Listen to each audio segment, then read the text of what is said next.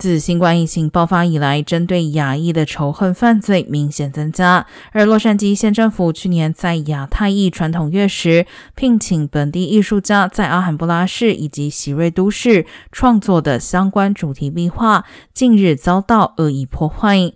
其中，在阿罕布拉市的壁画上，被人喷上了仇恨性的言论。涂鸦已经被快速清理。罗先县政委员苏利斯强调，县政府不会容忍歧视和仇恨言论。这两幅壁画是以类似条漫的形式呈现，每一幅都包含多名亚太裔代表人物，包括知名演员乔治·吴京。